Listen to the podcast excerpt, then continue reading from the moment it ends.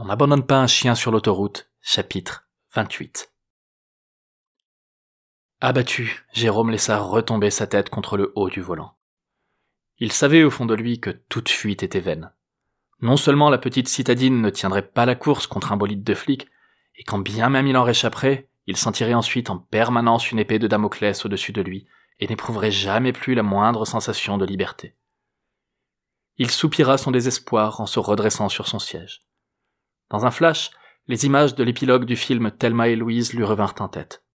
Sur grand écran ou dans un bouquin, il semble tellement plus facile de périr avec panache, de proposer une fin certes rapide, mais ô combien grandiose.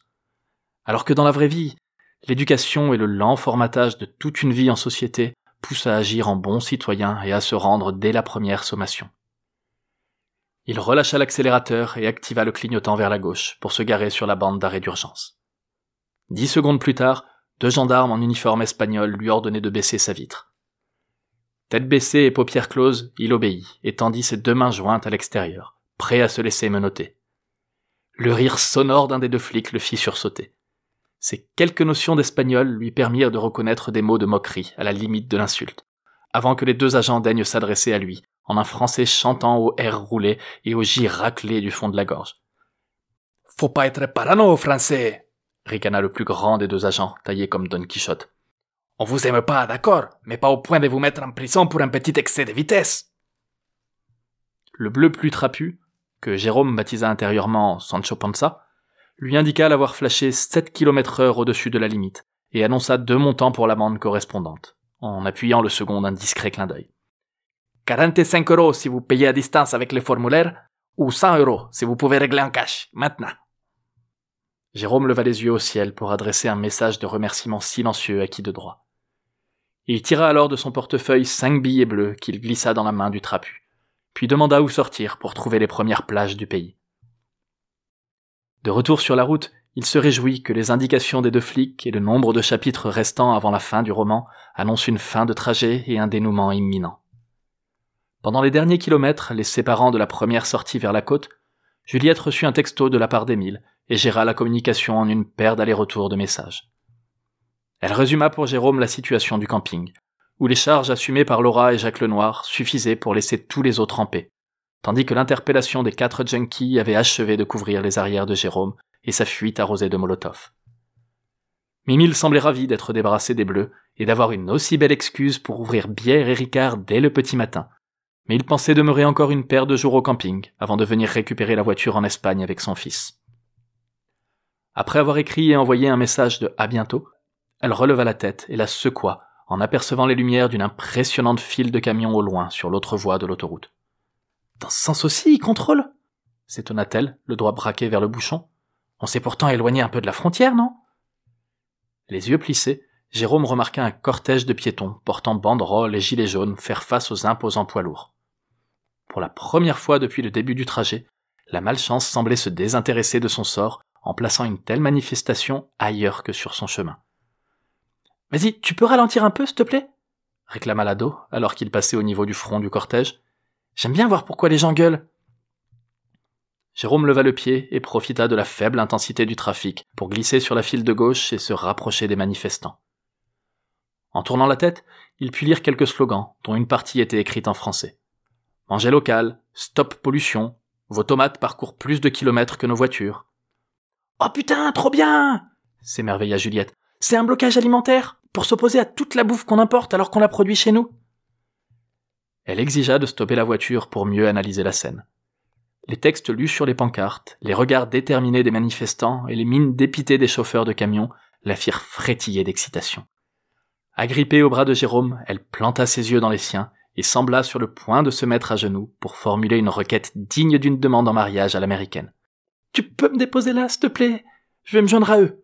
J'ai besoin de me sentir utile et c'est vraiment une cause qui me tient à cœur. Ce sera plus joyeux que le dark web et la traque de pédophiles. Un tourbillon d'émotions diverses et variées emporta Jérôme. Étonnement de voir la gamine prendre une décision si soudaine et radicale. Déception de la voir s'éloigner alors qu'il commençait à s'attacher à elle. Soulagement de pouvoir se retrouver seul avec ses pensées. Crainte de se sentir responsable au cas où adviendrait le moindre problème. Fierté de deviner Juliette assez mature pour voler de ses propres ailes et rejoindre un aussi noble combat. Incertitude sur la finalité de la démarche de l'ado. Espérait-elle que Jérôme lui témoigne son attachement en l'invitant à rester? Courait-elle après un sentiment d'appartenance à un groupe quel qu'il soit? Ou souhaitait-elle vraiment soutenir ces manifestants?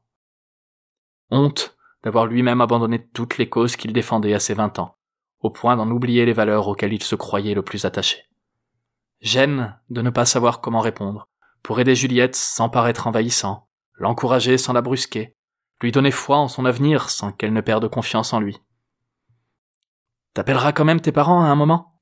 tenta-t-il. Quoi que tu fasses et où que tu sois, ça les rassurerait.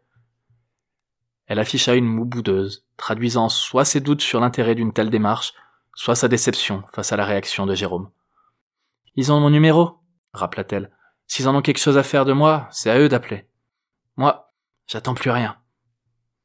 Elle leva les yeux vers le ciel, ouvrit la portière, prit une profonde inspiration et mit un pied dehors.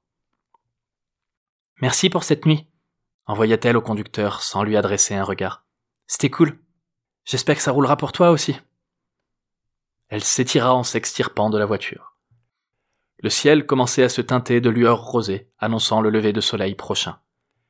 Les fumigènes et feux de détresse allumés par les manifestants ajoutaient leur contraste et leur couleur. Juliette les regarda, hocha la tête d'un air résolu, et reposa sa main sur la portière, prête à la fermer. Au revoir, Jérôme. Au revoir, le chien. C'était cool. Vraiment. Ponctua la porte, à l'instant où Juliette entamait sa marche le long d'une rue perpendiculaire. Dans les films, ce type de scène est souvent rythmé et porté par une musique appropriée, pour ajouter une touche dramatique, émouvante ou burlesque.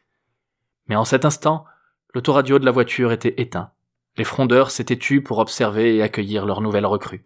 Et il ne restait qu'un épais silence pour accentuer la profondeur de la solitude ressentie par Jérôme. Il hésita à sortir pour rattraper l'ado, lui ordonner de continuer avec lui ou de rentrer chez elle, lui suggérer d'être prudente ou de rester forte, mais le vide qu'il habitait le rendait incapable de la moindre action. Un coup de klaxon impatient retentit dans son dos, suivi par un aboiement du clébard au pied du siège déserté par Juliette. Jérôme redémarra, prit la première sortie de l'autoroute et roula quelques kilomètres de plus en direction de la côte. Face à l'horizon oriental, où le bleu pâle infini de la mer rencontrait le bleu rosé interminable du ciel, il coupa enfin le moteur pour la dernière fois du roman. Il se pencha vers la boîte à gants, l'ouvrit, en sortit le premier disque trouvé et l'inséra dans le lecteur à la place du précédent. Une fois de plus, les premiers accords le submergèrent d'émotion.